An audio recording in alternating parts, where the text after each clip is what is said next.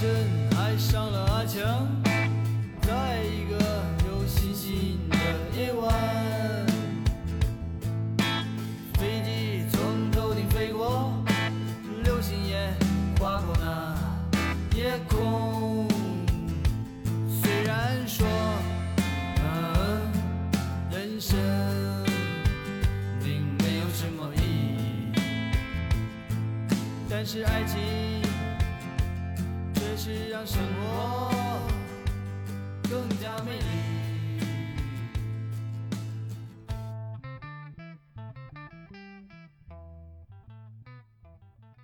这正好是我要说你的点，啊，就是你在给一个电影评价的时候，嗯主观的因素太多了。对我就是主观，对，因为我现在要说一点，就是我所有的评价都不是影评，啊，而叫观后感，就是小学生写作文的时候的观后感。观后感。就是我跟大家分享的是我作为一个普通观众看完这部电影之后你的应该把你这。段话弄到前边去，让他们听之前就知道你到底是因为什么听的。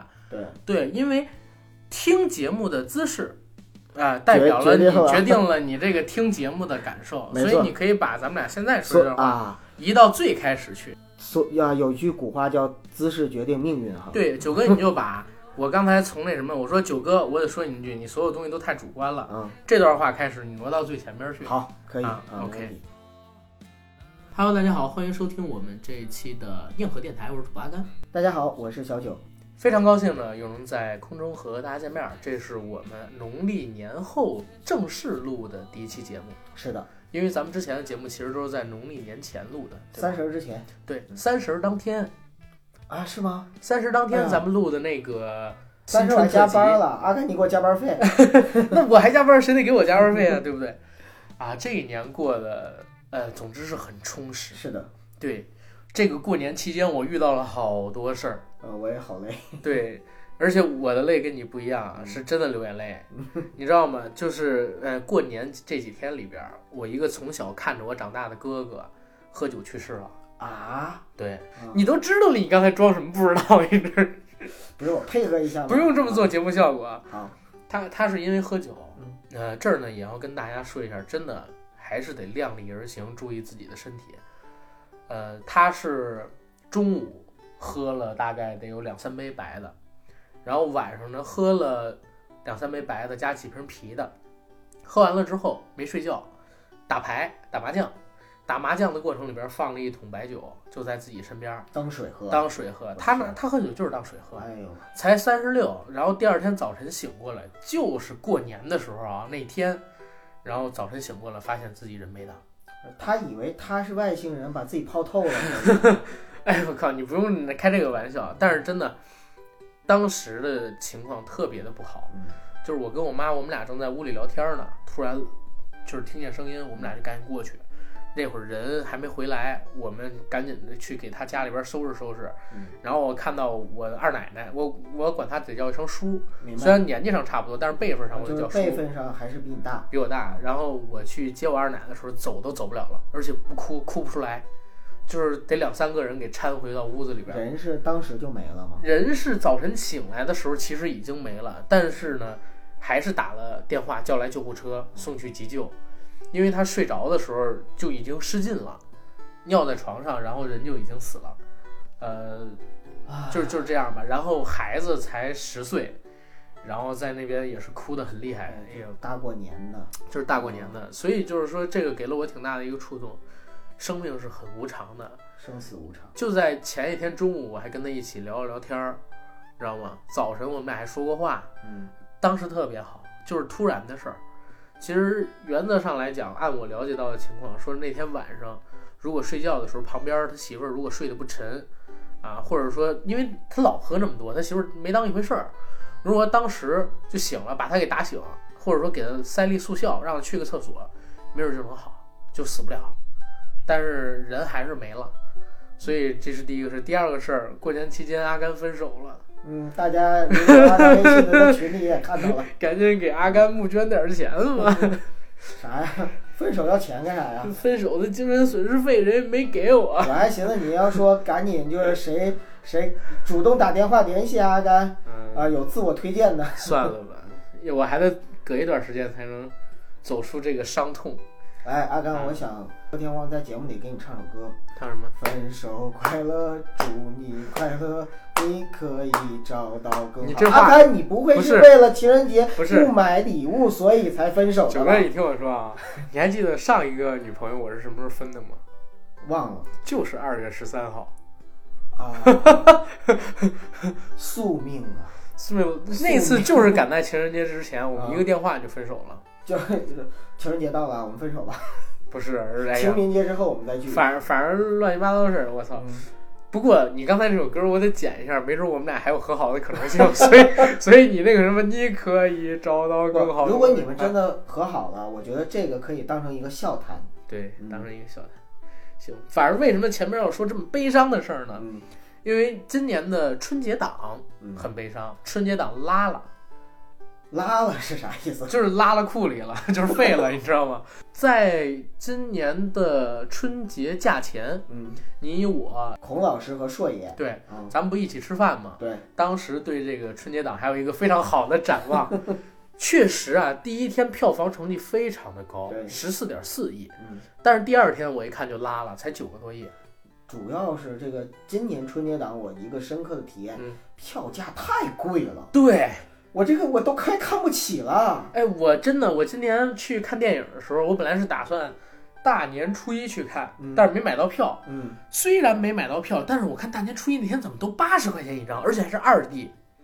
哎呦，我靠，特别的贵，让我一下回到了前几年没有买票软件，不是没不是前几年了，七八年前没有买票软件，嗯，然后去万达等地儿看电影。但就是是在柜台买票的时候，对，但是我是在房山啊，房山一个影厅八十块钱一张票。嗯后来初二我看了一场，嗯看的是那个《疯狂的外星人》，嗯，再之后呢，就是在初五初六我一连看了五场，把 所有这全都给看了，你知足吧，阿甘，嗯。你就这么看，你也就是一个人看，一个人。而且你还分手了，你不像我，我是带着我媳妇儿看，还看所有的是吗？还带着我爸、我妈和我岳父岳母一起看，不是今年这个票价涨得确实很过分。啊涨价的后果带来的是什么？我觉得肯定有一部分，而且是很大一部分的原因来自于这儿啊。嗯。因为其实今年春节档电影的质量，我认为比去年跟前年都要强，都要强。嗯。最起码我自己喜欢的大概有三部作品都是在七分以上，我自己给的评分都是在七分以上。嗯而去年跟前年没有这样水平质量的电影，但是，但是今年特别明显，观影人次应该是比去年的春节档下滑了大概得有四分之一或者五分之一吧。对，而且为什么我说春节档票房拉了？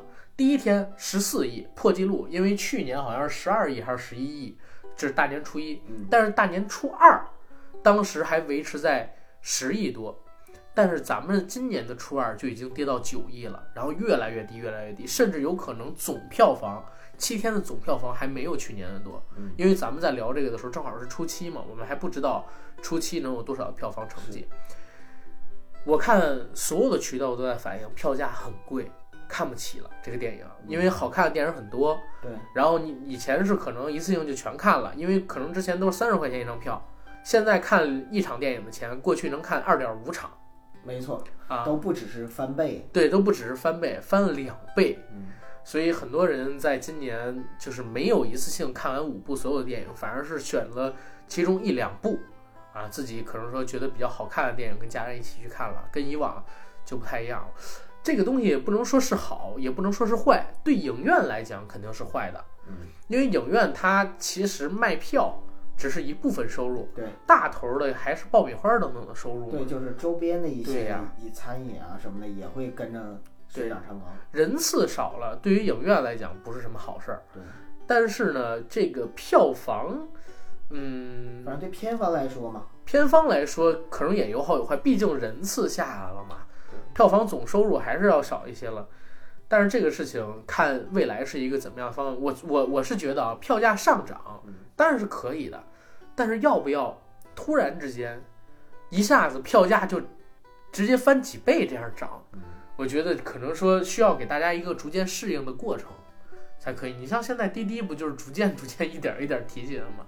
大家也没什么太多的这个反应，可能电影行业的从业人员还是高估了中国经济的发展水平跟老百姓的人均收入啊。然后再说一个事儿，咱们当时和硕爷、孔老师他们一起喝酒的时候聊过对于春节档票房的预期，我们打了个赌，打了个赌。嗯当时赌的我说《疯狂的外星人》应该是春节档的冠军，嗯硕爷跟我表示的是同一观点。我们俩说，如果春节档的票房冠军不是《疯狂的外星人》的话，阿甘要从家里边偷出来我奶奶给我留的那个结婚时候的那个参酒嗯，给他们喝。呃，硕爷呢也会带好酒，然后九哥跟这个孔老师当时赌的是《喜剧之王》是吧？新喜剧之王，之王，对，是票房冠军。说如果不是票房冠军的话，一个是你是带伏特加，对然后孔老师是带十年的茅台，对，啊，说要给咱们那个陪酒。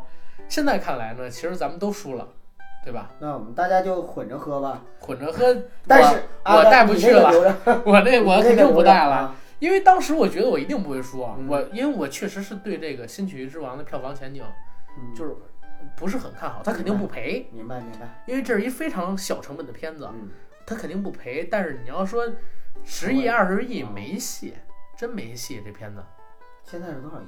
现在才五亿多，不到六亿。不止吧？到今天可能过六亿了。嗯，因为今儿早晨我看的实时票房，那可能也就撑死十亿呗。不知道才一个礼拜，才一个礼拜，但是这个后劲儿，我操，跌的实在是有点厉害。我觉得我我觉得我们俩能影响一百亿的票房。哎呀，不能这么说啊！当年二月份的，二零一八年二月份的当月票房应该是在八十亿左右吧？嗯那今年的这个二月份开始之前，很多人是把目标定在了一百亿的。嗯现在看来，一百亿肯定是没戏了，嗯啊，因为过了初七，从初八开始，大家会发现这个票房啊，它是嘣儿嘣儿嘣儿嘣儿嗯，跌得越来越快，对对吧？尤其票价这一块儿再没有什么改变的话，啊，不过呢，也有一个逆势英豪，就是这次已经成为了春节档冠军的《流浪地球》，对，票房最高的时候超过四亿，而这四亿票房收入的那天还不是它上映的首日，我看到《流浪地球》呢是在春节档的第三天，也就是初三那天，嗯，然后呢成为了票房冠军的，对当日票房冠军。当日票房冠军，但是现在已经变成了这七天档期里边的票房冠军，那是肯定了的，，嗯，对应该奔着四十亿到五十亿去了吧？那咱们简单来说一下春节档这些电影，好吧？哎，具体的片子，阿甘你总共看了几部啊？我呢是先看了《疯狂的外星人》，嗯，然后看了《流浪地球》《飞驰人生》，呃，又看了那个叫《神探蒲松龄》，嗯。最后看了是星爷的新喜剧之王嗯。啊，看了这五五部。啊，我就比你少了一个蒲松龄。啊，因为我是成龙大哥粉丝嘛，嗯我说了只要他电影上，我肯定去看，但是我也只打了四点五分，我也想看，我是买不起票的。然后舍弃掉了是吧？我我每看一部的话，我成本比你高很多。对，这次票价上涨带来了一个很明显的后果，就是什么？大年初一到初七这七天里边，本来应该是票房井喷的，对吧？但是呢，很多人因为电影票价普遍上涨了，本来准备二刷或者说第二次去看的另外一个片子，直接就作废掉了。嗯，所以这七天对那些票房和口碑没有那么好的影片而言，是雪上加霜的灾难啊。确实，那就几乎没人看了。对你像七天，现在大哥的《神探蒲松龄》可能还没破两亿，你能想象吗？破亿了，啊，破亿了，但是没有破两亿前两亿。天看还没破亿呢。呃，我觉得最终也就两到三亿，有可能会创出成龙演动作喜剧的电影近几年的一个最低票房。嗯，进入二零一零年代之后啊，应该是《辛亥革命》最低，但是那是献礼片儿，那不算。对，那不算。虽然他打着第一百部电影名号，质量也不错，但这毕竟不是他的功夫喜剧。对，功夫喜剧，如果说票房最低，很有可能是这一部了。因为你像《铁道飞虎》什么的还卖了七亿，嗯像什么 《绝地逃亡》还卖了八亿，是吧？包括《英伦对决》卖了五亿，我都没有想到这次可能只卖两到三亿。上面说底去。对呀、肯定是亏的这次拍戏。好，然后这是成龙大哥的《神探蒲松龄》，咱俩给个评价呗。我记得你也都没写了影评。看呀。好，那我说个啊神探影评吧。蒲松龄，你你来给个评价吧。我来给个评价，就是，唉家里有十二岁以下小孩儿的，嗯然后又喜欢成龙大哥的，可以去看看这部电影。这部电影已经不是一部成龙风格的作品了。成龙风格的作品一定是有刺激，但是不血腥的打斗，嗯然后谐趣但是不下流的幽默桥段嗯去组成的。但是这部电影里边儿，它的幽默桥段在我看来特别老套，而且极其尬俗嗯，而动作桥段呢也完全不出彩，因为成龙毕竟今年四月份是他六十六十五岁的生日嗯，这部片子应该是他六十三岁的时候拍的。你想想，六十三岁的一个大哥，你能拍出什么样的动作桥段？我在看的《翻转腾挪》，肯定都是替身嗯，对吧？我看大哥的脸现在也都是不完的褶子，他现在每次接受采访都是戴着眼镜儿，让我心里很难受。大哥，收了吧，收尾吧，真的休息休息。休息休息吧，你都成小吴京了，你 休休息休息吧。再再来两年就是小阿甘，不是，别小阿甘了，再过两年我他妈的他要还这么拍烂片儿，我作为粉丝真的接受不了，我真的真的想做出点疯狂举动来了，你知道吗？我就是那个也写封公开信，说章子怡你太让我失望了。不是成 龙，你太让我失望了。OK，但是我真的很喜欢成龙，嗯，然后从小看他长大，我看他现在这么大岁数，行，你可以这样，我我我教你一个方式哈，嗯去去换位思考一下，你把他当你爸，就是作为父母我爸已经死了，关键不是，就是就是作为父母来说，我们没得选择嘛，就是父母老了，你就把他当孩子哄就好了。唉，我这次回家就是特别深刻明显的一个感受就是这样的，就你你可能会觉得父母已经老了，然后父母已经有很多身上有这点那点的让你失望的地方，那又怎么样呢？父母还是父母嘛，对吧？明白。所以成龙大哥还是成龙大哥。但是电影是电影啊，所以我不认同你的观点。咱们接着来说第二部吧。嗯咱们先给这些电影排个序啊。九哥，你最喜欢跟最不喜欢的这五部里边，你只看了四部是吧？这四部里边，你排个序。第一是《新喜剧之王嗯，》，然后几分？十分十分。啊。OK。然后第二呢是《飞驰人生》嗯，和《流浪地球》并列啊，我给了都是八分。八分。然后最后呢是《疯狂的外星人》给了六分，所以我跟阿甘你一样，也是有三部在七分以上的。嗯嗯，好，那我自己肯定是说五部啊。最不喜欢的就就是刚才说的咱还是说成龙大哥的作品了。咱还是说四部 吧。先四部四部，啊那部就算已经说完了。对，我排第一的是《疯狂的外星人》，嗯，我打了应该是七点五分，七点五，七点五。嗯，很高了。对，嗯第二喜欢的呢是《飞驰人生》，嗯，我打了七分。哎，我谢谢你。呃，是。第三喜欢的是《流浪地球》，嗯我打六点五分。哎不是七分，是六点五。我刚看了一下我的评分，嗯，但是呢，我觉得它可以更偏向于七分一些，六点五加。六点五加。嗯对，第四喜欢的呢是《新喜剧之王》，嗯它我也打了六点五分，但是它是六点五减，你发没发现咱俩的顺序正好是一个正序和倒序？是吗？你看，你是新喜剧之王最底下，我在最上边，然后你你上边是流浪地球，啊他下边我新喜剧之王下边开始流浪地球，啊然后你是飞驰人生，然后流浪地球下边飞驰人生，啊！然后你最上边是疯狂的外外星人，我是最下边疯狂外星人。嗯，那没问题。咱们反正先来聊哎呀，六九式，六九式我，怎么就想到这个词儿？不是没事儿没事儿，嗯这代表两种不同的观点。咱们先来聊，就是可能说大家最关注的《流浪地球》这片子吧。《流浪地球》这片子呢，我打了是六点五分。我打了八分，对嗯，你是通过什么角度来看？你是把它当成一部电影啊，纯当成电影，还是当成什么来看？呃，不，不是纯电影，因为你知道我是刘慈欣的粉丝，啊，我是属于就是原著的粉丝嘛，对嗯，所以在看这个电影的时候，或多或少的会受到原著的一些影响。嗯，但是它不截取的也只是原著里边大概两百字到三百字，就是地球在里边的飞描述的一外头的个一个灾难，就是只是一个灾难，全新的故事嗯，用的背景设定等等是《流浪故流浪地球》的背景设定。对，关键是我还很期待它有续集啊，所以说整个这个电影的话，还是我可以当成是它其中的一部分。嗯是，明白了。我我评价这个，我是纯粹站在电影的角度上面去评价它的。嗯，就是这片子啊，它是有可看性，也值得看。我写了一个短评，我当时是这么写的，我说能看、好看、值得看。嗯，但是呢，片子所谓的优点，还有一些它代表的意义，我们先放在一边不谈。就是这个优点，就是什么中国科幻第一部，是吧中？国科幻元年什么的对，带呃带领了几千人，啊，然后去学习如何拍摄一部科幻电影，为中国电影工业这些你添就别说，这些都不说对啊，我就直接说我不喜欢的点。第一呢，就是人物的塑造过于扁平，人物塑造哈，过于扁平，而且没有铺垫哎我咱俩阿甘咱俩就聊着，我就插你的话啊，啊。因为你说这个正好是我觉得我喜欢他的点。你看，这就是角度大家不一样吧？是吗？没事，我先把这说完。啊，人物塑造扁平，然后角色呢没有办法形成互动，嗯铺垫不够，导致后来的矛盾、牺牲、和解都很突兀。这个东西也不光是在《流浪地球》啊，那《飞驰人生》也有，但是一会儿我去说。《明白。流浪地球》，你有没有发现？第一，这个儿子在和叫什么小队，那叫 C 什么什么小队是吧？救援小队救援小队啊，沟通的过程当中呢，哎对，嗯里边的矛盾冲突，人家是为了救所有人啊，嗯对吧？你们说想回家，关键我就一直闹不懂一点啊，你就说你们回家有什么用呢？你们不回家帮忙还有可能活下去，你们回家是肯定死，嗯对不对？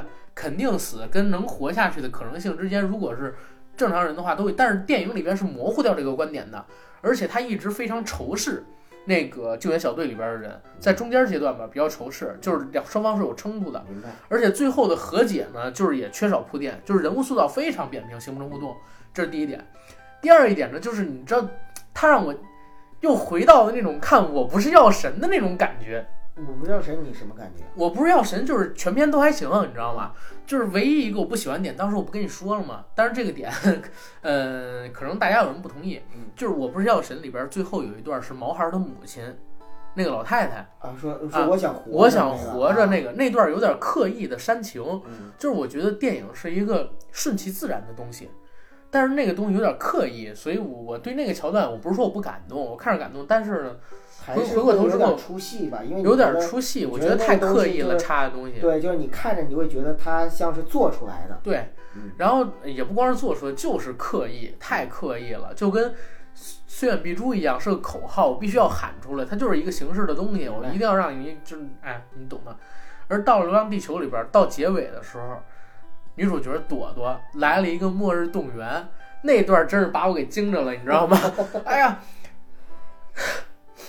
全球的人们，你们好，我们是对叔叔阿姨、哥哥姐姐，但是我想帮他们，不是不是可我你听我什么也他不是他不是这么说的，我是来自中国的什么什么什么队的谁谁谁谁，我们觉得怎么怎么样怎么怎么样，但是现在呢有了新的方案，他不说这方案是什么啊。啊，我在上学的时候，老师说希望是什么，我一直都不理解。然后，但是我现在才明白，原来希望是我们这个年代的人最可贵的东西。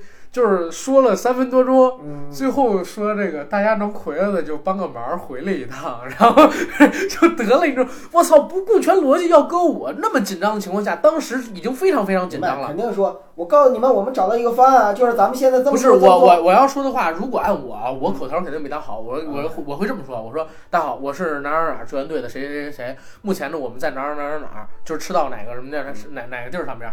说现在呢，我们找到了一个新的方案，这个方案呢有可能让地球活下去。如果现在大家走，肯定是必死无疑的。但是如果说大家回来帮我们，嗯大家有可能活下去。嗯啊，就说到这儿为止，人因为时间非常紧迫，他们当时已经要点火石了。嗯，对不对？点火石，自己的亲哥哥马上就要被压死，有有这种风险。然后晚几秒，可能说地球的大气又被抽走，这样的情况下，先来三到五分钟的战前动员、动情演讲，我靠，真他妈是让我有点有点惊着了，你知道吗？嗯这是我觉得第二个就是扯淡的地方。第三个扯淡的地方，第三个扯淡的地方跟电影没什么关系，这个这个我就不说了。那先说这两个嗯，因为这两个我要跟你去做一对个交流，我重述一下，嗯第一个就是人物，嗯人物的塑造特别扁平扁。平化，啊，然后故事这上边写的就是它过于集中的展示所谓的特效嗯工业，嗯当然这些东西确实很嗨啊，看的人很嗨。优点我们先不说嘛，只是说缺点。第二一个就是导演毕竟是导过《同桌的你》的郭帆嘛，嗯对吧？导过《同桌的你》，所以后边能出现这个战前动员，我也可以理解啊，就这么两个点吧。其实这是让我觉得失分的地方。它是一个电影，嗯也是一个有意义的电影，但是你从一个纯粹的电影上面来看，它只是及格线以上的一部电影而已。嗯嗯，那就阿甘刚才说的这两个点呢，就是有一个我认同，有一个我不认同。嗯先说不认同的，就是阿甘说的人物塑造扁平化这个，嗯因为对我来说，我反而觉得这是让我加分的地方，嗯因为我觉得在这个电影里边，我看到了很多以前好莱坞的电影，尤其是那种套路化的地方，他在这个地方反套路。你比如说这个里边。主角是主角，他是我们故事的主角，但是呢，他并不是这个事件的主角。那几个人就是一开始的时候是带着伙食要去杭州，但是最后失败了嘛。但是我们可以看到，其实，在救援的时候，不光是他们，还有其他人拉着伙食在往那边走。嗯然后等到失败了之后呢，他们又找到一个伙食之后，去到那个好像是东南亚的一个地方。结果他们走到那儿的时候，还没开始干活呢，人发动机已经点点火成功了。嗯这就说明什么呢？就是说明有其他的人也过去了。然后里边提到一个概念，叫做呃超饱呃叫饱和式救援。对，这是通过那个李光洁演的那个角色说出来的。要备份儿。对，要备份儿。备我觉得这个特别有中国特色。为什么？因为中国人干事儿的时候就是这样，有备无患。对这个成语，有备无患，就是不打无把握之仗嘛。对，其实这个我觉得反而是任何的一个就是救灾的时候最有可能的行为。而不像好莱坞那种，就是永远都是千钧一发的时候，主角的最后一个行为救了拯救了地球，你就感觉好像就开玩笑一样。这次还是不是千钧一发的是最后是。对，因为你刚才说那它不是最后一段最后是，但是之前确实是这样，包括啊，就是嗯、我不知道你有没有关注一个细节。就是朵朵那个动员完了之后啊，嗯。就是所有的人不是救援队又回来一些对嘛，帮他，然后撞撞针，然后这个就启动了发动机，嗯嗯。点火了。但是你会发现，发动机点火的时候不止它一条，当时有好多条一起着起来。这就说明什么？说明他在说这个话，朵朵做这个动员之后，不是啊，就是不是是很多条都在正常的着，不是很多条一起着起来。他们是在去那儿之前，所有的行星推动机，尤尤其赤道上那个转向发动机，嗯全部都已经着了，嗯，对吧？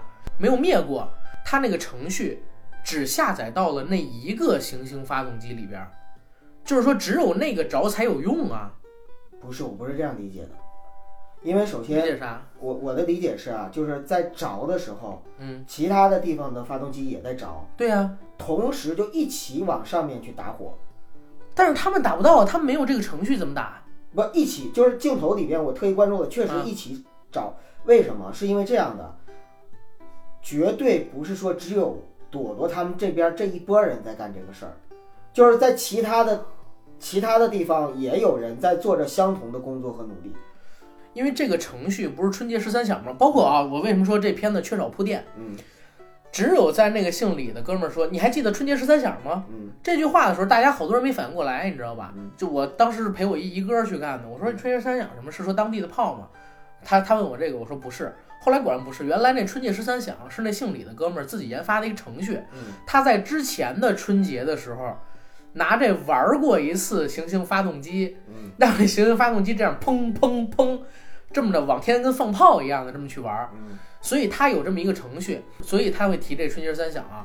但是这个东西只有在你自己去回想之后，你才知道它前面完全没有铺垫这春节十三响是怎么回事儿。嗯然后那在电影的后半段，他把这个程序载入到了叫苏什么那个赤道上边那个嗯呃转向发动机里边儿，就是那最大的发动机那一批里边儿。但是你要记着，这个春节十三响是他设计的这个软件，对吧？然后他是用春节十三响这个软件，把这个其他几个发动机，它像梅花儿一样有六个口儿嘛，把六个口儿里边的五个口儿能源集中到一个口儿。他说了嘛，嗯把所有口的能源集中到一个口儿，然后让这一个口儿单速的、单向的去发射这个火焰，嗯。然后这样的话才能到足够的高度。所以它上传了这个软件到这个行星发动机的电脑里边。儿。嗯，那也就是说，其他的行星发动机是没有这个软件的，对呀，没有这个程序。所以你想啊，啊。如果是像你说的，比如说六个口里边有五个口的能量放在一个口集中起来，啊。你就不可能在最后，因为我很深刻的记忆中有一个镜头，啊。就是在他们发动起火的时候，啊是同时有好几个，就是在地球上宏观的一个镜头，嗯。有大概是十几个还是二十几个，嗯，一起往上面去射，一起往上面去射，真的是一起往嗯。上去射，这个镜头绝对不会是假的。那可能就是导演他妈的他又是一个逻辑失误了，因为 就他可能在铺垫上面没他铺垫铺垫上面他绝对没有铺垫出了这个东西。呃但是我要我要说我的理解，对你你理解可能是有这个，他他一定有这个画面。对，就有这个画面，就是我的我为什么这么理解，就是因为这个画面，再加上就是虽然后面还是吴京那个奉献了嘛，对，因为这个戏主要讲的就是牺牲嘛，对吧？呃，但是呢，就是整个戏里边就是这些东西，呃，包括啊，就是呃他们牺牲了一个队员，救了吴孟达演的姥爷。对。但是救完之后呢，结果呃，也不是他们牺牲，而是那个军人他自己觉得我要去保护弱势的人，本本能啊对，但是但是救了之后，结果就是下下一刻他仍然就是死掉了因为漏了嘛对，防护服就是了。其实所有的这些让我觉得呢，就是他是比较反套路化的，因为它展现我为什么觉得还是很常规的套路啊？没有？我觉得至少我没在其他的好莱坞的任何灾灾难片儿或者是科幻片儿里边儿看到这种，就是说那个独立日你看过吗？我看过《独立日对，独立日你不觉得跟这片子结构很像》，吗？没有没有，就是尤其你看啊，战后、啊战后动员有这么一个独个，立日是好几条线儿，呃，就是它好几条线儿，就是各自用自己的努力去拯救地球，然后这个也很像海神神号，啊。不是也不是不是我，我在这个我在这个片子里边，我最起码看到第一独立日，啊第二海神号。海神号你看过那个新版的海神号吗？老版的也有啊。啊他们在整个海神号里边去穿行，嗯就很像咱们现在看到这个电梯竖井啊等等，他们在那里边的情况，嗯这是一个。然后呢，里边的一些设定很像我们之前看过的有二零一二，嗯然后还有其他一些你这样去反驳，你这样去反驳我，咱一一整，我觉得这个会聊很长的。好吧？虽然最后武警也是牺牲了嘛，嗯，对吧？但是实际上他在整个的救援过程中，我们可以看到，就是基本上这一队人没什么卵用，就是至少在前期啊，基本上是没什么卵用的一个过程，只有到最后的时候才体现出了什么作用。对，就是其实这个就表明什么呢？我觉得是跟中国人的一个思维方式有关系，就是中国人或者说我们并不是崇尚个人英雄主义，好莱坞式的个人英雄主义，包括就是拯救世界的时候呢，也是有一种就是我在看这个电影的时候，我想到一个词叫全球命运共同体，或者说人类命运共同体。嗯呃，大家一起努力，然后去一起去拯救这个地球，嗯，而不是美国式的个人英雄主义。我这么一个英雄单枪匹马，或者说就我们美国人去拯救事情，啊、对就我们美国人去拯救地球，并不是这样子。所以这个地方呢，就是在人物塑造上面啊，我觉得他是有意的去做做这样的一个，就是淡化主角的功用嗯。这样的一个作用。另外，包括就是你说到那个，就是他们的呃刘启，是叫刘启哈，刘启，刘启和朵朵他们的那个就是思想转变什么的这个，嗯，但是反过来想，因为他俩是个青春期的孩子，就是刘启都二十多了，那也算，就是整个 整个就是哪怕是世界末日，熊孩子也都有。嗯，就是我看这电影的时候，我就在想，其实他们也就是俩熊孩子是啊。呃，这是我不不太认同你的地方。明白明白然后我再说我认同你的地方啊，我认同你就是第二点，就是你说那个，比如说像《我不是药神》带给你的感觉，有的地方因为他说的话有点刻意为之，不是我不是药神其中的那一段儿带给我的感觉啊，就有些部分吧，啊，啊，就有些桥段或者说有些设计上面对，有点让你出戏。让我出戏，就我看这个的时候，确实有的地方也出戏，包括就是朵朵最后那个、嗯那个地方，确实是有点儿不太生活化。嗯但是呢，这个我扣分了，再加上有删减的部分，我才给他八分，我才扣了他的分。嗯，但是也可以理解吧，国情在这儿。嗯补充一个观点啊，九哥，嗯就是国情是国情，客观因素是客观因素，嗯，它就是一电影，你就按电影给它评不就结了吗？如果要是就就是是电影，所以才扣分了呀。对呀、就是嗯因为我只把它当成一个电影看，嗯，所以我就觉得它就是一个六点五分的电影那你，但是它肯定是值得看的哎啊。，那你反过来，啊你想，如果你说它就是一个电影，你把只把它当成电影看的话，那里边喊口号，你如果不是中国人，你不就不那么敏感了吗？我就是在看这个电影的时候，我没有把自己代入成中国人啊，我代入的就是我就是一普通人，它里边喊的任何口号跟我没关系，嗯我就把它当成一个纯电影看。嗯，然后他作为一个最后对朵朵说的那个，你有点不太，不是因为那个那个东西不符合人性啊，也不符合就是当时的剧情逻辑啊。他不是说为了喊口号，我反感的反口号，我反感的喊口号，他喊什么我都无所谓。我就是觉得最后已经那么紧急的关头，先花三分多钟说一段没有意义的话，那个让我理解不了。那还行，那还行，那还行。咋了就是，那你你其实没有跟我观点跑太偏。啊？你要是揪着什么犯我中华者，虽远必啊诛没有那那我就有点接受不了。啊，那个那个我没有，我就是把它当成一个纯电影看。然后这个片子吧，你要说工业意义上边来讲啊，嗯牛逼。你要是从这个可看性上来讲啊，牛逼。但是你就以一个纯电影的来看，嗯那它就是六点多分儿。但是它有这么高票房，我觉得啊值，嗯因为人家毕竟敢做第一个吃螃蟹的人，迈出这一步的人应该受到奖励嘛。其实这个电影对我来说呢，嗯还有一个欣慰的地方，啊，就是以前呢，我真的不不认为就是中国能拍《三体》，但是看了这个电影之后，我真的觉得中国是有戏可以拍《三体》的。我觉得还是没戏，因为这片儿它费了那么大劲，其实从质量上面来看，它就是一个好莱坞，你觉得是编剧，就是你觉得中国拍不出《电三体》是编剧的问题吗？我觉得是工业的问题啊。对呀、那这个其实我觉得工业够了，就像我你觉得工业够了我？觉得够了，我我我我我 我觉得中国这样真的够了。就就跟你吓着我了，《三体》它工业够了，够了就这个啊，第一个就是从特效、视效等等视效特效，你觉得够了我？觉得够了，这是第一个。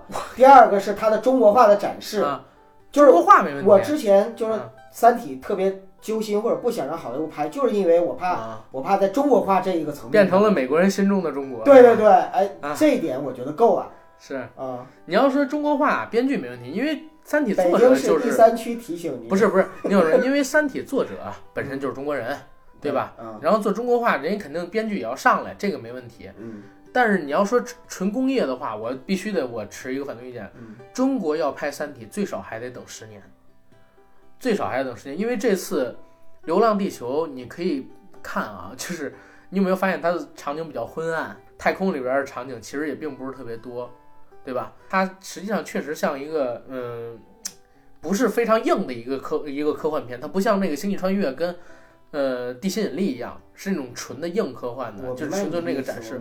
因为你按现在它所展现的一个特效水平也好，包括说，呃，它这里边制作也好，第一，它就是一个好莱坞大概二流的流水线，但是很牛逼了啊！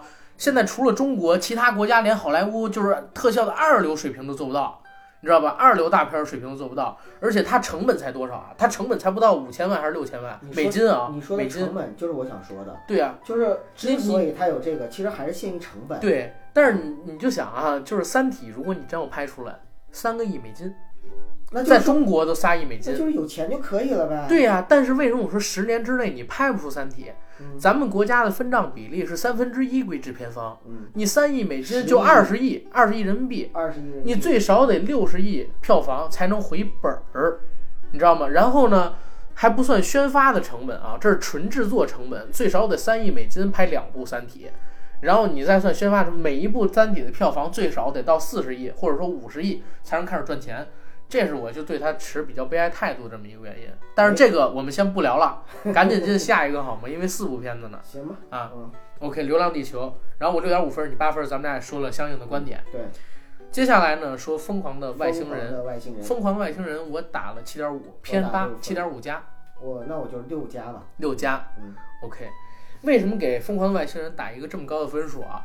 首先第一点，我要确认一个是，我认为我自己最喜欢的春节档电影是《疯狂的外星人》，嗯而且这是我在呃春节档里看到的最好看的一部电影，成色最高的，而且也历是届嘛，就今年啊啊，今年啊，今年要历届的，哎，历届以前有啥？哎，算了，还是今年吧，你别想了。嗯也就说今年吧，就说今年吧。啊，看过的最好的一部这个春节档电影。嗯，这个片子它是一个非常非常反套路化，嗯因为《流浪地球》在我看来它是一个纯套路化的东西，各种好莱坞大片的影子。但是呢，《疯狂外星人》它是一个你纯粹反套路的东西啊。在之前的这个开场里边嗯，前几分钟你会把它当成一个科幻片来看，嗯对吧？因为他们是在外太空里边太空行走，穿着这个宇航服，有点像地心引力啊、什么火星任务之类的。见到了外星人之后，先搞自拍，然后跟外星人沟通交流啊。对，还有一个彩蛋啊，这个外星人是徐峥演的，咱们可能有的听友不知道，对，面但但是他是徐峥演的啊，徐峥一直在咧着嘴，然后做这个外星人的表情。好，他在跟这个外星人沟通了之后，因为一个戏剧性的乌龙，外星人砰被我们的这个呃呃不是被我们的这个卫星撞到，撞了，来到了地球。他前边就做了铺垫，这跟《流浪地球》不一样，《流浪地球》很多东西它不做铺垫，嗯但是这一点它就做铺垫，说为什么我们要在这个卫星轨道上边来做建交的任务？因为说我们当然里边都用的什么 A 国、C 国、S 国来做指代啊，嗯说我们不能让俄罗斯知道，他指的那 S 国实际上就是俄罗斯嘛。他说我们不能让俄罗斯知道我们在跟人建交，我们必须要在卫星轨道上面来做。OK，人类让自己的蠢给玩死的第一次，建交没有成功，外星人啪跑到这边来，人类的愚蠢或者说美国人的愚蠢，这个片子一直在拿各种各样的人开涮，你不觉得吗？嗯黄渤，然后他一直提到一个事儿，我就是一个耍猴的。嗯 OK，外星人因为人类或者说美国人的愚蠢，降到了这个我们所谓的世界公园里边。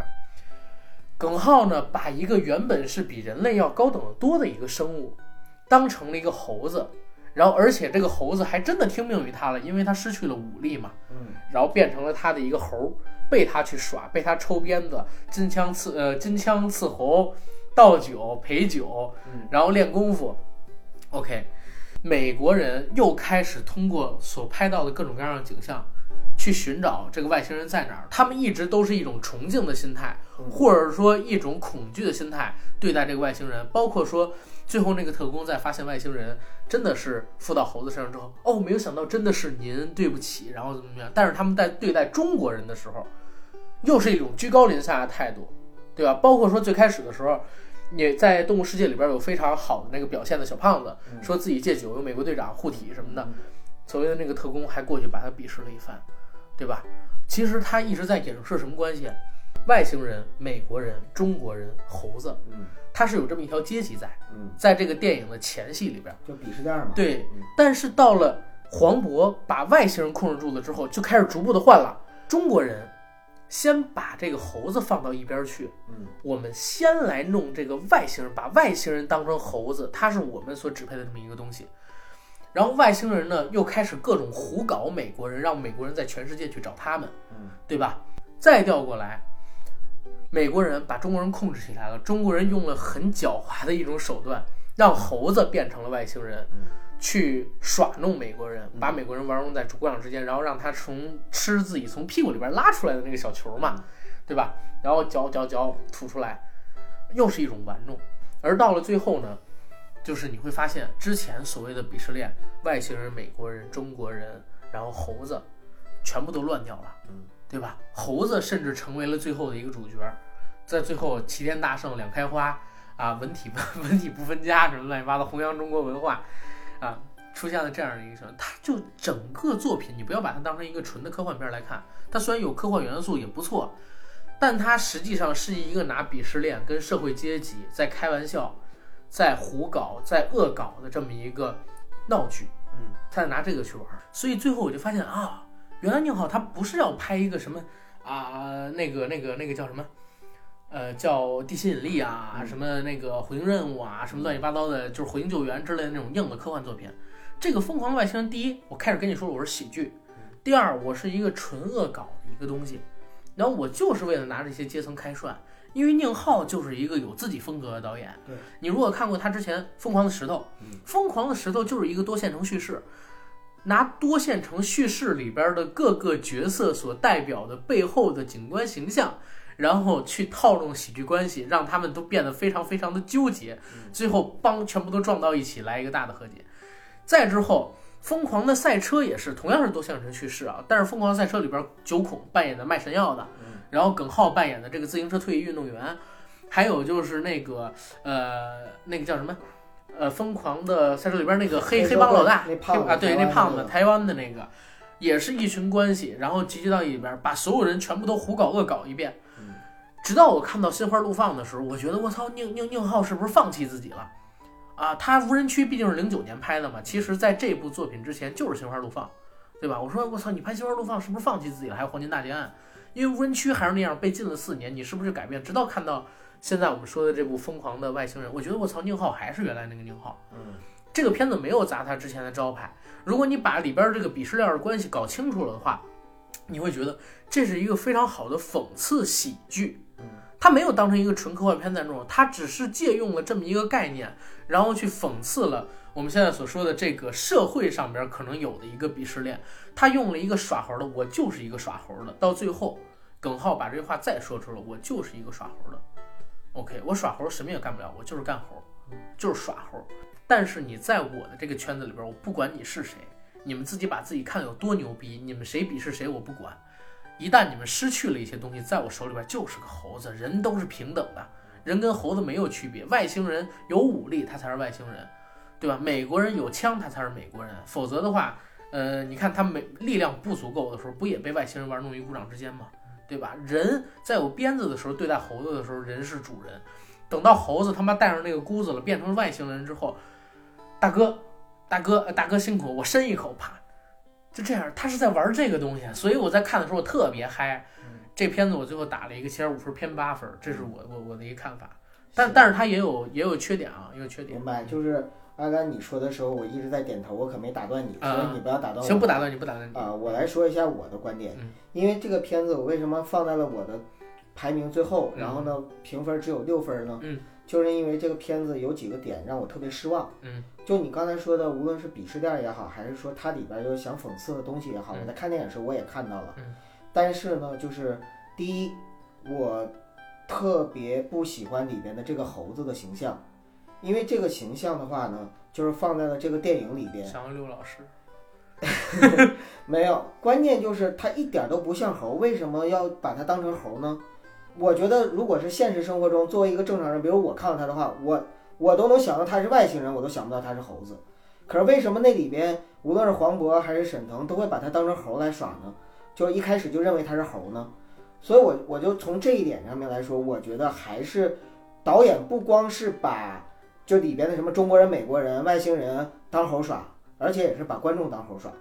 你应该，你要是真想做一个猴一样的外星人，你就做一个更像猴一点的外星人，因为你本身这个外星人的设定就是一个非常老套路的，像 E.T. 那样的设定了，这都多少年前用过的设定了，对吧？你要是直接说我外星人就设计成一个能量体，你到了国内之后，就是你掉到地球上之后，结果你就附在一个猴子身上，我都能够接受，但结果你外星人就是一个跟人长差不多的，那也太四指儿，对啊，是四指儿，那也太老套话了，那一踢多少年前用过的了。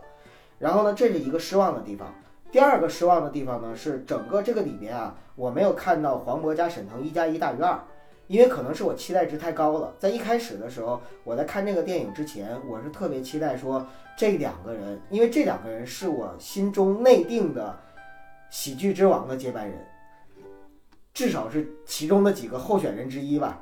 就是我是觉得他们是有有资格也有能力在未来的时候，就是承担起中国喜剧的挑大梁的。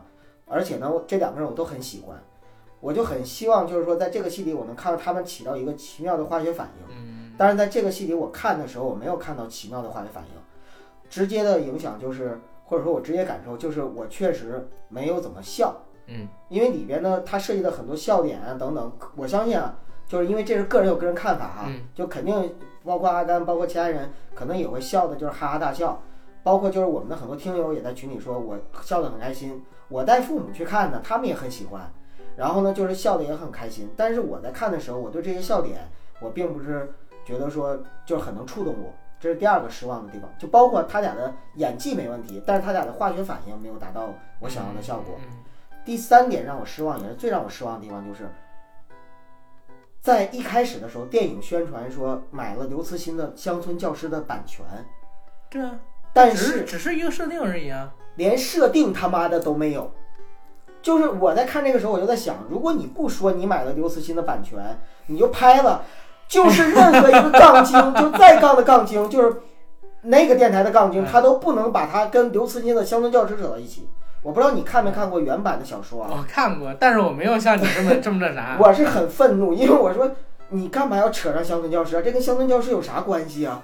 八竿子打不着的，你 你这啥意思呀？嗯我与其说买了版权，不如说你买了一个冠名权，你让大牛和乡村教师替你代言打个广告，就像成龙说，一开始他们让我玩这游戏，我是拒绝的，但是后来玩的时候，我发现还是挺好玩的。一开始他们让我冠名，我还是拒绝的，但是后来看他们拍，哎，还是挺好看的。嗯，就你明白吧？就是这个是让我特别失望的地方。我明白。所以呢，就是我知道，我也理解，就是说这个片子在，呃，上映了之后呢，就是票房的成绩还是蛮喜人的。对。然后呢，他其实宁浩呢没有砸招牌这一点，我特别认同，对，因为它确实也是疯狂系列。对。有人说说它不是多线程叙事失望，其实不是的，它里边其实不是为什么不是多线程叙事就要失望？对呀、宁浩不是说因为多线程叙事。而是说他能够把很多人的不同的，就是他都玩一遍，就像你刚才说的，拍的片子好才是他妈的成名的原 对，因。都玩一遍。如果他说我还是继续用老套路，反而我会失望了。嗯，所以说这个倒不是失望的点嗯，所以我给他及格分儿。但是我失望的地方呢，其实是他在无论是从前期营销的时候，还是从后边儿给我展现出来，可能是因为我期待值太大了，嗯。所以我对这部电影呢，我没有一个特别高的分数。另外，我还是有一点，我再多说一句啊，嗯，就是他的这些笑点，在我看来有点故意膈应人，我知道，所以这这这个正好是所所以我觉得他跟开心麻花有的时候也差不多，明白，嗯。这个正好是我我要呃就是反驳你的地方啊。先先说几个点，第一，就是我之前看过宁浩一个采访，嗯宁浩采访里边是说什么呢？不是说就是要把外星人做成这个样子。你你刚才说那点外星人不像猴子，要不要做一个像猴子？我觉得这点挺好，这点就符合了宁浩一贯的思维。嗯他思维是什么？他觉得人是蠢的。嗯宁浩就是这么觉得的，嗯觉得中国的这个社会很魔幻，魔幻社会主义这个词儿虽然我我我提出了的，明白你说但是他真呃嗯不是受他启发，就是他有一些地方，这他妈我自己原创，但是呢，他他有一点是跟我有有比较像的。嗯你还记得他拍《心花怒放》的时候，当时有一段“你来自潘多拉星，我来自天门山”，这这里边也有，是吧？他是觉得在中国还是有一部分人，他们的生活环境就是那样的。嗯在那个香港电影火的时候，有八个字嘛，“进阶过火，进阶癫狂”嗯疯狂系列的喜剧就是疯狂，对，关键词就是要玩过火，对，就是要玩过火的喜剧。所以你看这个之前，你就应该知道它笑点就是这样的，嗯就是要这么来，而且呢还会比你想的更过火、更硬隔着你。嗯它就是你什么东西做到一个极致，它就不是硬隔着你了，他硬隔着你，硬隔着你，但哎到了一个极致就反馈了没。做到极致，因为前两部，但是我觉得跟因为前两部我就没觉得他硬隔着我，是吗？对，是这部我反而觉得硬隔着我。好吧，但是我觉得跟开心麻花比起来要高明很多。你主要拿它跟开心麻花比，我有点受不了。这是第一点啊。开心麻花真的除了那个夏洛特，可能还行。嗯后边的西红柿跟羞羞铁拳跟那啥，我觉得都是纯硬格子，跟这个比不了，这要高明很多的。嗯，这是第一个。然后第二个问题就是刚才说那猴子的问题嗯，他就是觉得啊，他们俩就应该那么蠢。呃，不是他们俩就应该这么蠢。那里边不说吗？沈腾先说，这这他妈不是外星人吧？嗯然后我说这是猴儿，嗯呃，青岛话嘛。然后后来说，大哥，你觉得谁能信这事儿？谁这辈子遇上这么个事儿能信？嗯因为也不会说人话，对吧？他在后边的时候，在大哥戴上那头箍之后，外星人跟外星人也说了这个解释的这点。因为在这部电影里边，他跟呃黄渤扮演的耿浩跟这个沈腾飞，嗯他们两个人都是小人物，嗯没有文化的小人物，嗯没有钱，没有社会地位，两个人为了生活奔波，但是呢，特别爱讨嘴上的便宜。一个是耍猴的，一个是卖保健品、推销酒的，嗯对吧？天天找代理权的。最后一点就是跟这电影没关系，嗯我是不认同黄渤跟沈腾他们俩是他妈喜剧之王接班人这个观点的。之前我就跟你聊过，我说，如果说你说沈腾，我还勉强能接受，嗯因为他是做喜剧的，但是黄渤他是个演员，纯的演员，只是他演技很好，演啥像啥而已。这跟喜剧之王接班人有啥关系啊？就是喜剧之王，在我看来，这个名词一当星爷这一样，你说的是接星爷的招牌吗？你刚才说，星爷就是专做喜剧，当然星爷也演正剧也演的不错，《霹雳先锋》还拿了金马奖的那个最佳男配嘛。嗯但是你你说喜剧之王肯定得到达这个高度。第一，我觉得沈腾是不错，而且这部戏里边沈腾非常出彩啊，嗯甚至抢了黄渤的一些风头，嗯就是一山不容二虎，确实没有一加一大于二。嗯然后呢，黄渤他是一个演技派的演员，嗯他自己其实没有什么喜剧风格，只是他演技特别好，嗯他演的这个角色对对让你感觉好玩儿。但是沈腾是有自己喜剧风格的一个人，他有可能，但是也不能说喜剧之王，因为这个称呼在我心里只有星爷一个是，啊。OK，然后这是疯狂的外星人，我是七点五我是六，OK，嗯接下来飞驰人生，飞驰人生。嗯，我谢谢你把飞驰人生打这么高分儿。你先来聊，你先来聊啊，飞驰人生，你先来聊，行吧，《飞驰人生》这个戏，其实我在看之前啊，我是大年初一就看了《新喜剧之王》和《疯狂的外星人》，属于是没污染就看了。然后呢，《飞驰人生》和《流浪地球》呢是属于我忍呐、忍，忍到了那个就是回到北京之后才看的，啊，所以相当于呢是受到了一定的其他人的评论的污染。呃，所以在看之前呢，我就一直在想，就是说《飞驰人生》会不会是像他们说的那样，韩寒的作者性的表达呀，就是沈腾在里边的表现呐，等等等等。嗯那其实我看完之后啊，我给他我给了他八分儿，跟《嗯流浪地球》是并列的。嗯。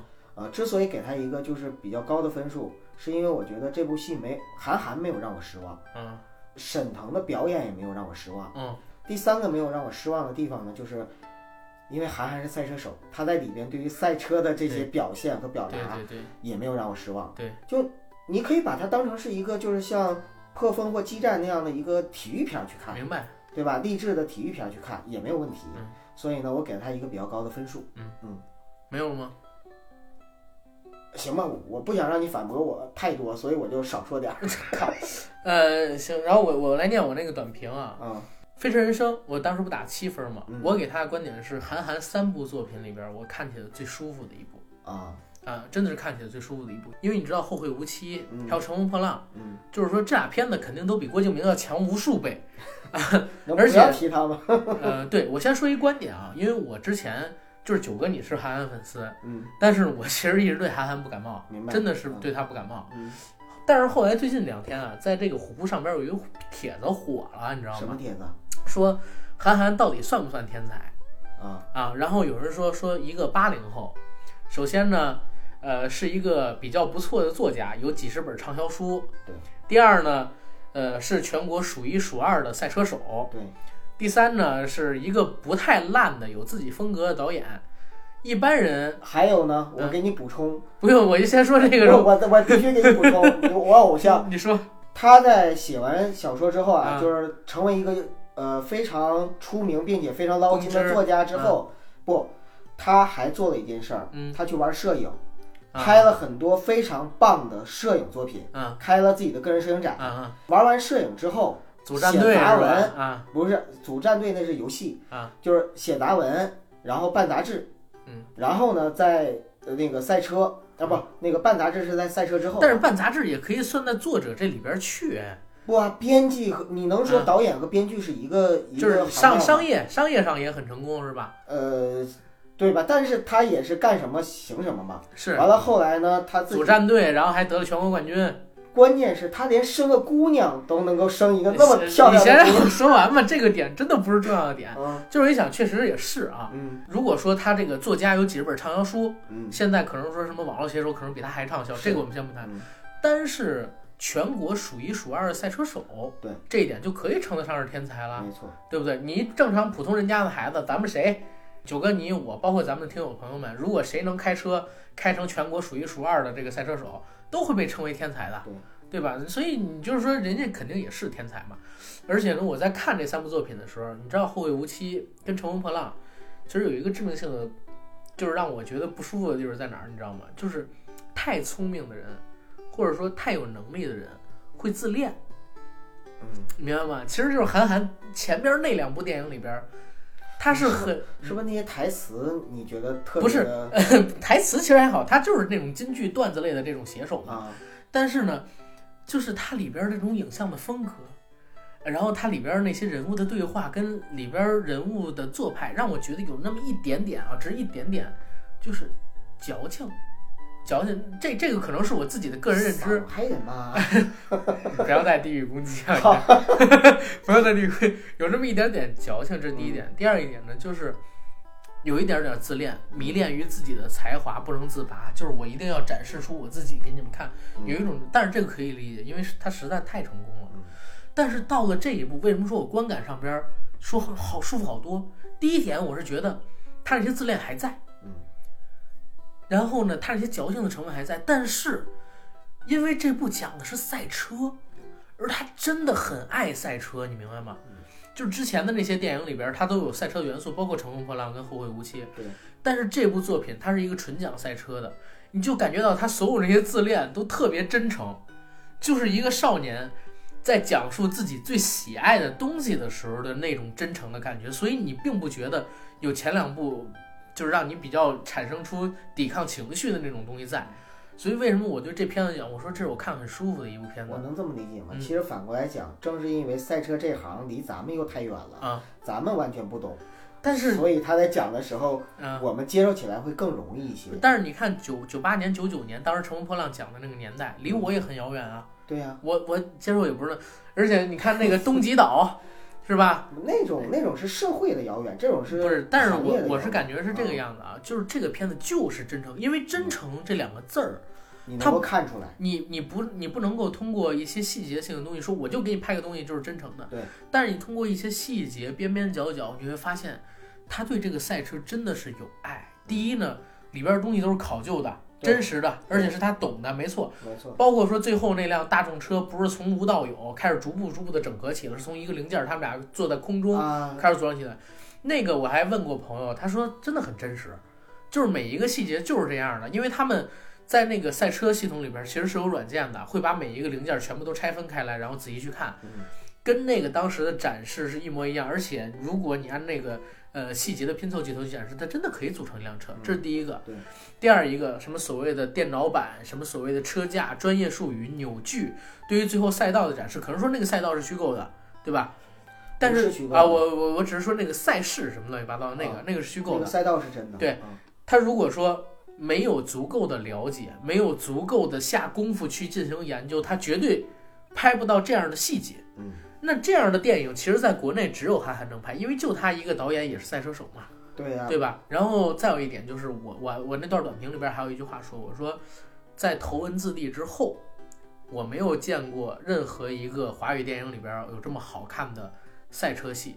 如果论考究的话，它比这个头文字 D 还要好，应该是华语电影目前啊华语电影有史以来做这个赛车戏做的最考究的电影没有之一。嗯啊，如果说要好看刺激程度的话，它可能要比《头文字 D》稍次一些，因为那里边毕竟有我杰嘛。对，这部戏还有一个最大的点就是刚才我提到的少年感。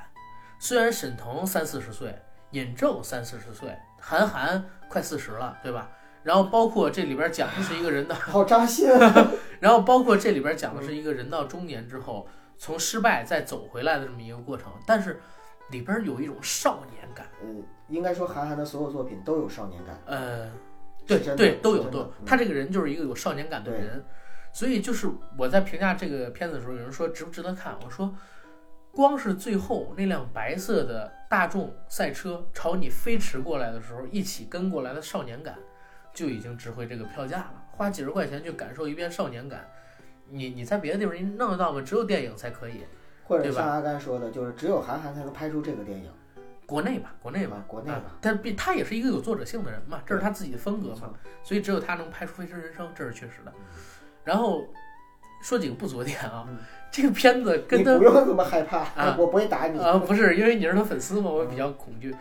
就是有有几个就是让我觉得很逗的点，就是他还是一个半路出家的导演。嗯你就比如说到最后，呃，沈腾的赛车飞出去，即将落入海洋之前，嗯对吧？闪过了几个镜头，分别是腾格尔坐牢，嗯然后还有这个，呃，那叫什么呢？魏翔啊，啊，魏翔是吗？对，坐在是呃，坐在坐在集装箱里偷渡，对，然后还有就是其他几个镜头，魏翔呢说自己这个要出国去玩了，嗯结果在偷渡，这个嗯，就是你强行脑补也可以理解啊，强行脑补也可以理解，但是缺少铺垫，缺少铺垫。然后那个大哥怎么就在监狱里边呢？完全没有铺垫，你知道吗？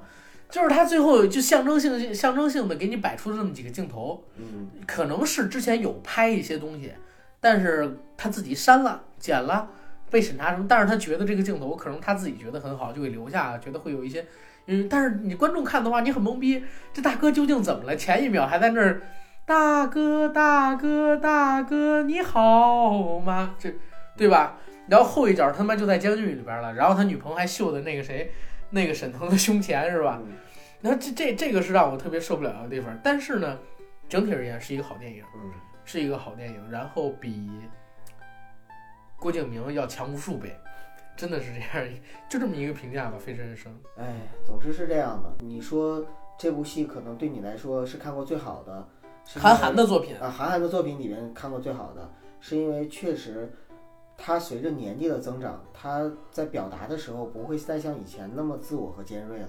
对啊，对他会有一定的妥协性或者说圆滑性在里面。对，而且这部片子你有没有感觉啊？它是春节档所有电影里边，除了《神探蒲松龄》是烂片儿之外，争议最少的一部电影。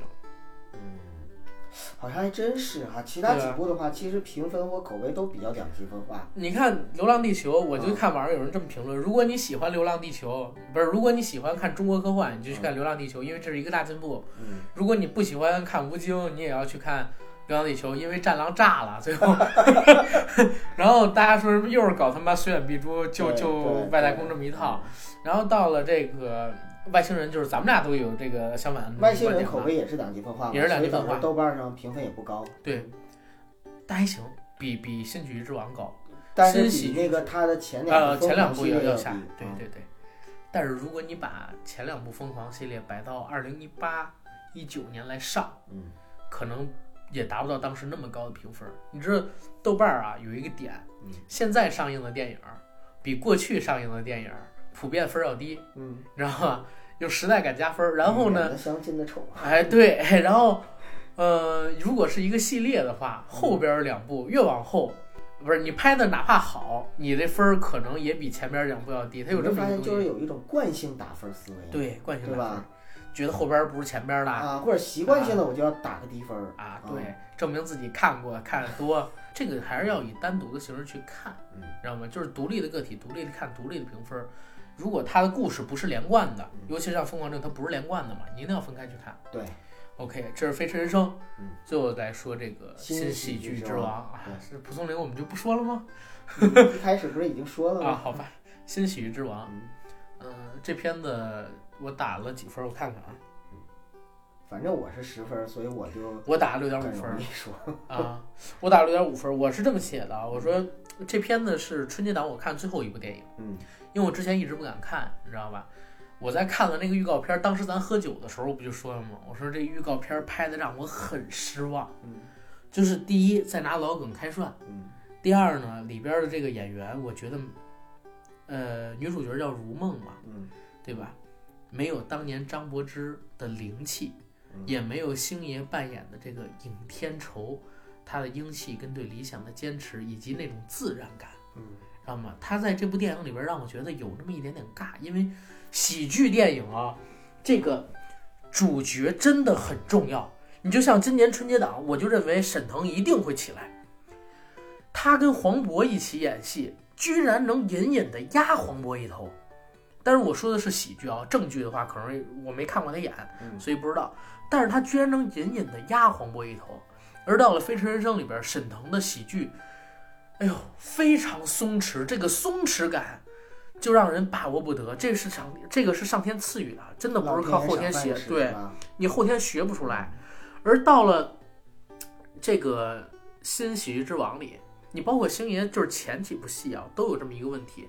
除了黄渤在《西游降魔篇》里边演孙悟空，发挥的很不错，他是靠演技啊。至于什么反饭你就别说了。啊，不 对，吴亦凡那我们不说，包括说文章也还不错，因为也有些演技对。然后你像什么空虚公子啊、罗志祥也还算是不错的，嗯但是呢，跟星爷自己演，或者说九十年代星爷那批非常非常优秀的那些演员们比起来，你就特别明显，在看的时候，明明桥段跟当时差不多，甚至还要更新颖一点儿，怎么就不想笑呢？对吧？怎么就不想笑？后来你归结出一个问题，就是没有一个核心的演员在这里边用自己松弛的喜剧风格去带着其他人一起往上面奔。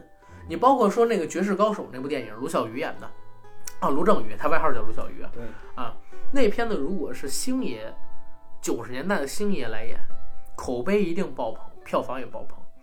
但就是因为他是卢正雨，他是卢小鱼，他去模仿星爷演星爷风格的戏，你就怎么看怎么尬，因为那只属于周星驰，你找任何一个人来演都是不行的。那这部戏《喜剧之王》我看了之后，我觉得行，OK，它是一走心的电影，我我我觉得我能给它及格线以上，但是因为它失去了那股劲儿，你知道吗？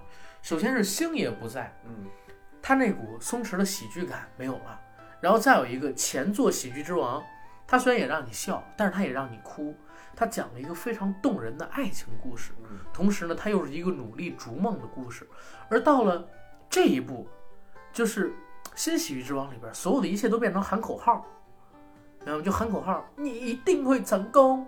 你不要听我怎么说，你要继续努力，你会成功的。到最后，如梦不也跟那个演员说嘛，然后等等等等的，他唯一有一些地方，就是我觉得还保留星爷风格，就是星爷总会表现社会里边的不公平性，嗯，然后狗仗人势，他会展现，他还会展现一些，一旦我有权有势之后，啊，我对待你就不是原来的朋友了，嗯，啊，我对待你就是像在看一团垃圾、一滩屎就是人啊、的一滩垃圾，人人性的变化。对人性的变化，他会展现这些人性恶的那一面儿。这一面儿装狠装横都可以嘛，包括王宝强这次演的其实也还行，嗯，对吧？因为可能他在横店也受过这些苦，有生活。啊，有生活。但是呢，就一旦拍正面人物，拍正面人物，如梦啊，他这段时候你就会觉得有点尬演，有点假。嗯，这个是让我就是觉得不太行的地方，而且还有一个评分原因，评分低的原因吧，就是我总是会拿它跟《喜剧之王》去比，嗯，这个东西实在是比不了。《喜剧之王》我就打八分九分，打九分没问题，打十分。嗯但是你说这个片子它顶着《喜剧之王》的名头，然后但是他拍出来的东西又 low，然后又尬，又落伍，甚至说不像星爷的电影，也也也没有让我感觉到有太多的那个热血，嗯热血跟逐梦的那种精神。呃，我那天写一评语，我说引领时尚要先从背对潮流开始，你要做背对潮流的那个人，嗯这样你才能引领所有的时尚。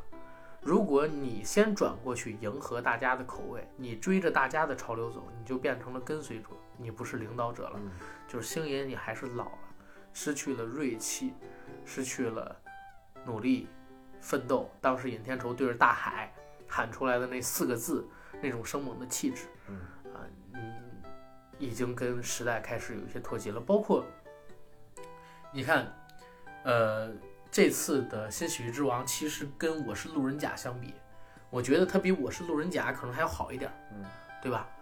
但是呢，我是路人甲的评分为什么就跟它差距这么大？时代不一样了，对不对？时代不一样了。我是路人甲的那个时候，大家都想着往上去奔，去努力。你今年是什么年份儿？你今年这个年份儿还他妈在在在讲努力奋斗，在讲这个东西，就是星爷也开始把不准市场观众到底喜欢什么东西了。这是让我觉得我操，很吃惊的一个地方。所以最后这片子我就打了这点分儿。我特别理解你，因为你看，在你打分的时候，你说你忍不住总是想把它跟《喜剧之王》比。我相信，就是打低分的人中有很多很大一部分人，绝对是有这样的一个期待值，对，或者说有这样的一个比较的。他哪怕不说，他潜意识里也是这样比的。嗯，比我也比，真的也比。就是我在看这个戏的时候啊，我也认为就是说，没有星爷，没有张柏芝，然后没有尹天仇和 其实没有张柏芝无所谓啊。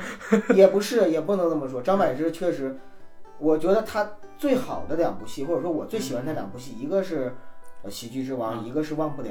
啊，真的，这两部戏是我认为他最有灵气那会儿有灵气，啊现在，我是说现在的张柏芝可有可无啊。啊，就是，所以呢，就是比是一定的，没办法。我觉得他是星爷失败就失败在哪儿呢？就是他用了新喜剧之王的名字。如果他直接拍一个叫《我是路人乙》，当然《我是路人乙》也不行、啊。之前叫 D 计划，但是觉得可能票房不行，所以叫新喜剧之王。地计划，D 计划的话也是抄袭人家呀。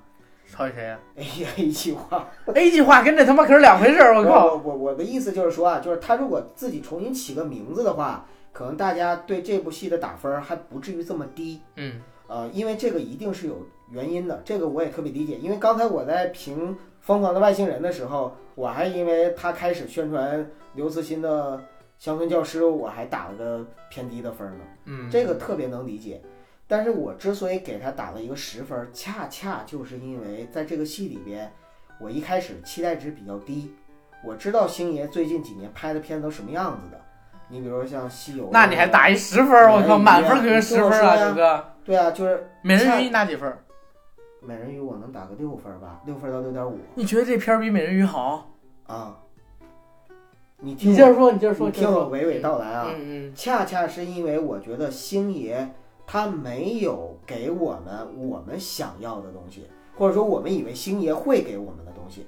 我在看前面的时候，呃，一开始就是田鸡出场，就是田启文，嗯嗯，然后那个就是弄了一个致敬这是真的，这是假的，啊、不是弄了一个致敬喜剧之王的桥段嘛，就是踩脚、对那场戏。对，踩脚那场戏，当时我在想，哎呀，星爷你又玩这套，然后又搞这个东西，我又在我就已经做好了说再看一部，就是经过了二三十年甚至更远的时间之后，然后又看一部，呃，就是他诉说历史或者说诉诉说前世的这样的一个电影的准备。但是结果在看着看着的时候，我突然发现没了，什么没了？星爷的无敌头没了。在十分钟之后，我发现没有无敌头了。而且没有香港的，嗯，对对对，没有香港的，这是一个纯大陆的片子，这是一个纯大陆的片子。对对，而而而且就是在整个这个戏里边，虽然说呃有这样那样的，就是一些呃怎么说呢，就是我们觉得不像周星驰的地方，但是反过来，我想这就是周星驰啊，就是周星驰一开始的时候，我们喜欢他，有很少一部分人是真正的喜欢他，大部分人，绝大部分人什么样的人？是因为大家把周星驰捧上了神坛，都说星爷好，嗯，然后因为他看了几部周星驰以前拍过的无厘头喜剧，他觉得也不错，他也人云亦云跟着说我喜欢周星驰。但是你们真的懂周星驰吗？我说你们不是指你阿甘啊，我是说我也不懂，我真不懂。我是说真的有些人是不懂周星驰的，为什么？周星驰本人就不是一个像沈腾那样的人，或者说不是一个天生演喜剧的材料，他不是一个天才，可以这么说。我我不是坚决反对啊！你这个不，我说的不是天才，什么意思呢？就是不是像韩寒那样第一下就写出了三重门，不是像沈腾那样子，就是可以，就是说他第一下就演出了赌圣，不是啊，还有盖世豪侠，之前之前没给他喜剧的剧本啊，啊可能是就是就不是我说的不是天才，我重新纠正一下，啊！不是说没有天才的命运吧，就是或者说没有就是那个呃老天爷垂青的那样的命运。开始的时候像郭德纲一样，也经历了很多的低谷，比如说看着梁朝伟就是飞起来，嗯然后他还是同样的一个角色。本来一开始他跟梁朝伟两个人拍戏嘛，就他俩自己拍了个短片嘛，嗯，然后梁朝伟还追过周星驰姐姐，这个我就不说了。是就是就是，总之他是有一个低到高这样，就是大器晚成嘛。包括王宝强也一样，王宝强也是一个大器晚成晚成的人。王宝强十六岁就拿了金马奖最佳新人，呃，得影帝，拍盲井，对他来说也是大器晚成，叫什么大器晚成？我不是！因为然后他不，他二十一岁拍了《天下无贼我我知》，道，二十二岁我知道他很年轻他就出名了，啊，啥但是在他？出名之前，嗯包括他，你你要说他很年，不是你说他十六岁就就拿了那个盲井，我知道，嗯，但是问题是，那他是不是也熬了十六年？就是他从零岁开始，就是说他这前十六年，他是一个普通的农家的孩子，他是这个样的。王宝强是六岁去少林寺啊、待到十四岁哎，，还真是不同不同，还去过少林寺。，对他去是他待到十四岁，然后做了北漂两年，嗯，选着呢。但是像他一样的北漂太多了，我操！他是你宠儿，他对你不要把那个就是不是大器晚成这个词扔在他身大器。晚成有点你这么一说，分，星爷不是天才，王宝强是大器晚成。我这个有点夸张，有点夸张。还还有一个就是鄂靖文，就是以前的鄂博嘛，啊，其实他也不是说一出道之后就很啊受欢迎，他是？真的是这样。就是我想说的是什么呢？我是想说，为什么说你们真的懂周星驰吗？因为周星驰其实他本人或者说他想表现出来的东西，其实并不是我们看到的只是一个无厘头的搞笑闹剧，嗯，包括他之前演的很多的无厘头搞笑闹剧，也并不是他自己本人的意愿。嗯，这个我们都知道嘛。比如说开始王晶、刘伟强导演的那呃，王晶和刘镇那伟导演的纯商业，后来开始有考量。啊。但是我们不能否认的一点是什么呢？就是周星驰他在表现呢，其实自始至终都是他自己。我们说，如果说韩寒他是始终他的作品里有他的少年感，嗯周星驰是什么？周星驰是他的心里永远都住着一个小孩儿。嗯，所以呢，他在展现的他的所有的作品，尤其是他后期导演的作品里边，其实都有梦的存在。你你其实知道我分析星爷的喜剧，就是他最牛逼的地方是什么吗？嗯，其实星爷的喜剧风格就是完全一以贯之的，他用一个特别严肃的态度去做喜剧做喜剧。之前有一个段子你听过没有？就是老爷跟下人说，石子儿可以煮成鸡蛋，嗯，下人开始煮，煮一天，煮两天，煮三天，煮四天，煮十五天，然后缸破了要去买新缸，老爷叫住他说：“哎，煮一天，或者说煮半天就不煮的是正常人，就古代啊，嗯，大家至理名言。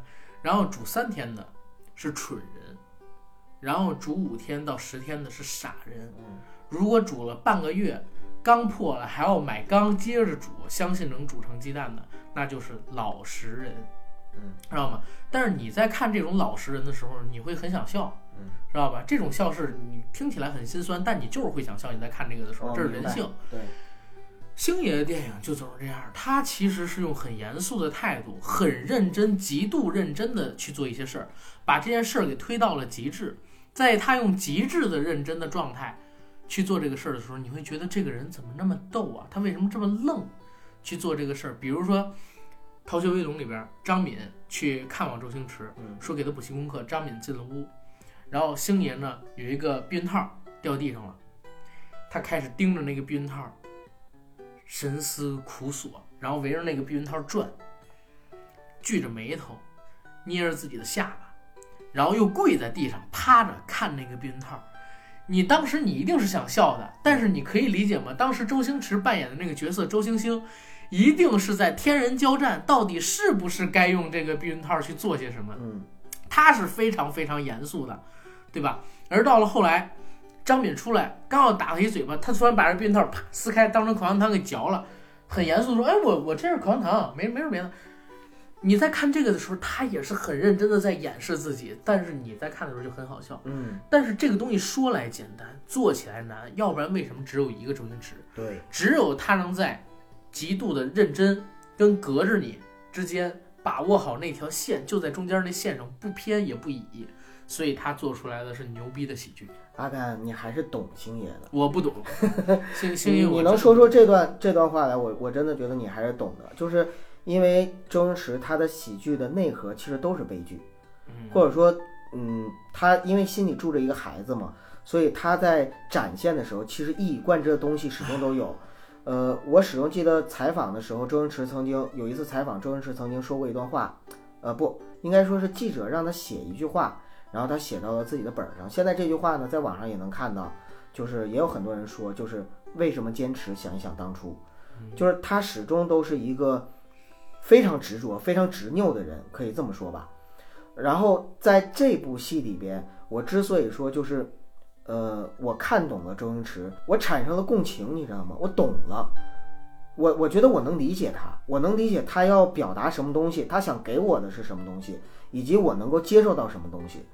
所以我我觉得这部戏其实拍完了之后，我非常感动。你说你是最后一天看的，我是第一天在春节档的时候看的第一部电影就是这部电影。就是这部戏，对，就是这部戏。